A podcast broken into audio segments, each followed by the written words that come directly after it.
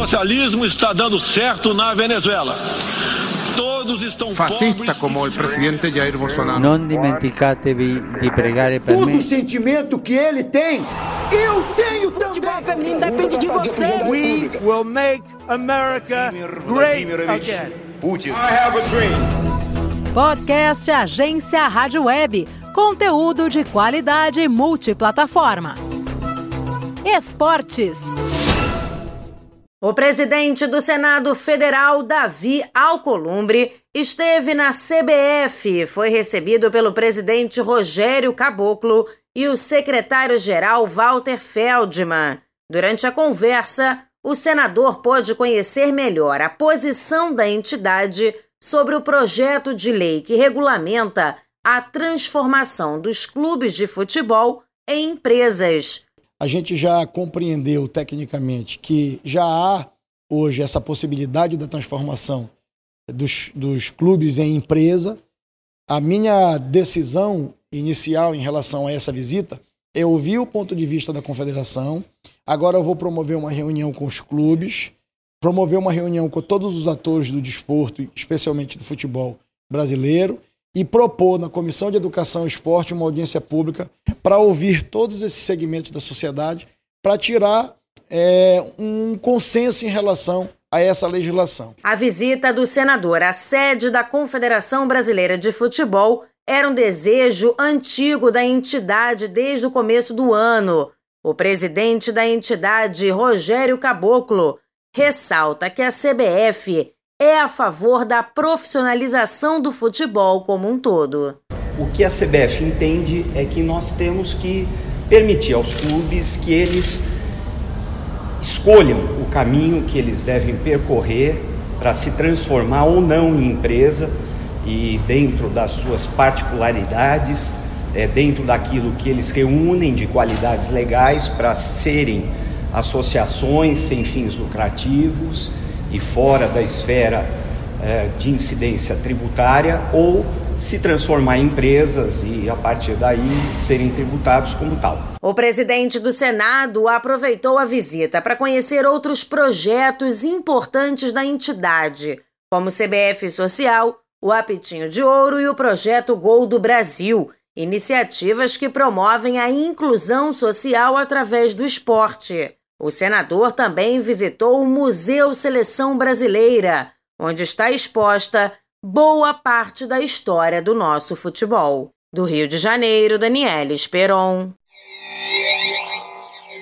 Grêmio e Flamengo fizeram os últimos ajustes para a primeira partida da semifinal da Copa Libertadores da América, que será realizada nesta quarta-feira, às nove e meia da noite, em Porto Alegre. Apesar de cada time ter uma maneira de jogar, os dois utilizaram a mesma estratégia na hora de guardar os segredos, o mistério. As atividades que definiram as escalações foram fechadas à imprensa. Tudo isso para não correr o risco de deixar o adversário ter informações privilegiadas. O técnico Renato Gaúcho acredita que o duelo reúne os melhores times do Brasil, mas dá uma leve alfinetada no rival. Na minha opinião, as duas melhores equipes hoje do futebol brasileiro são as duas equipes que buscam o gol o tempo todo, jogam de uma maneira bastante parecida, só que o Flamengo vem fazendo isso há quatro meses, o Grêmio vem fazendo isso há três anos. Duas grandes equipes que buscam o gol, que é o futebol bonito. Aliás, quem ganha com tudo isso é a torcida do Flamengo, é a torcida do Grêmio. As, as outras torcidas dos outros clubes vão ver duas equipes que jogam para frente, que buscam o gol. Infelizmente, para o futebol brasileiro, só uma vai passar. Poderia ser uma final de Libertadores. Bem menos polêmico, o zagueiro Rodrigo Caio também falou sobre a semifinal e garante um Flamengo 100% no aspecto mental e também no físico. Jogo extremamente difícil, semifinal de Libertadores, não, não poderia ser diferente.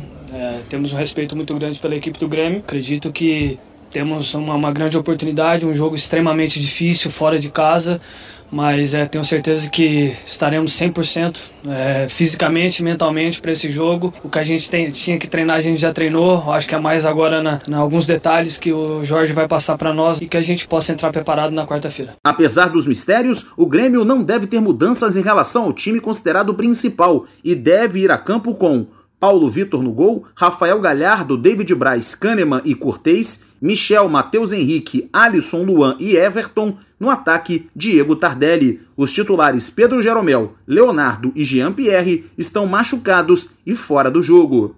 Já o Flamengo não tem jogadores entregues ao departamento médico. O técnico Jorge Jesus deve escalar o time considerado o ideal. Diego Alves, Rafinha, Rodrigo Caio, Pablo Mari e Felipe Luiz William Arão, Gerson, Everton Ribeiro, Arrascaeta e Bruno Henrique, no comando do ataque, o artilheiro Gabigol. A segunda partida da semifinal da Copa Libertadores da América será realizada no dia 23 de outubro, no Maracanã.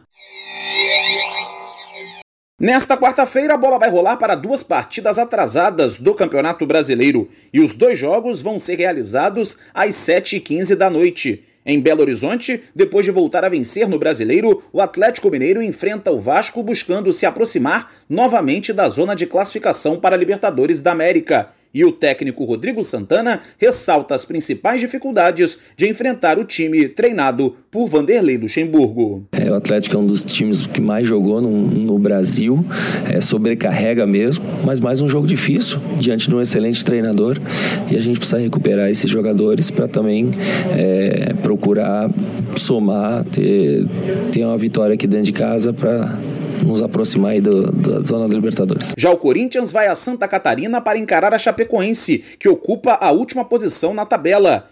A 11 pontos do líder Flamengo, o Timão pode encurtar a diferença para 8. O técnico Fábio Carilli reconhece a dificuldade do Corinthians em disputar o título, mas relembra outras temporadas para seguir sonhando. A gente tem experiências, eu lembro de um ano que o Palmeiras estava disparado e perdeu. Eu lembro que nós em 17 viramos aí todo mundo dando como campeão, viramos o turno e enroscou na parte final. Sei que é difícil, tenho a consciência que é difícil. O Flamengo está jogando bem, mas não ganhou, a gente não está jogando bem, mas ganhou. É o futebol. Então tem que deixar cada rodada mostrar. Tem vários confrontos aí. Tem Flamengo envolvido com outros jogos aí de, de, de Libertadores. O mais importante é a gente fazer a nossa parte e deixar que a tabela mostre o que vai acontecer.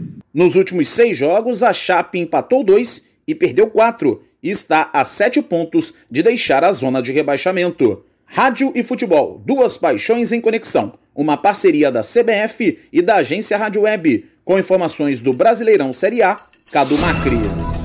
Estas e outras notícias da agência Rádio Web você confere nos principais agregadores de podcasts.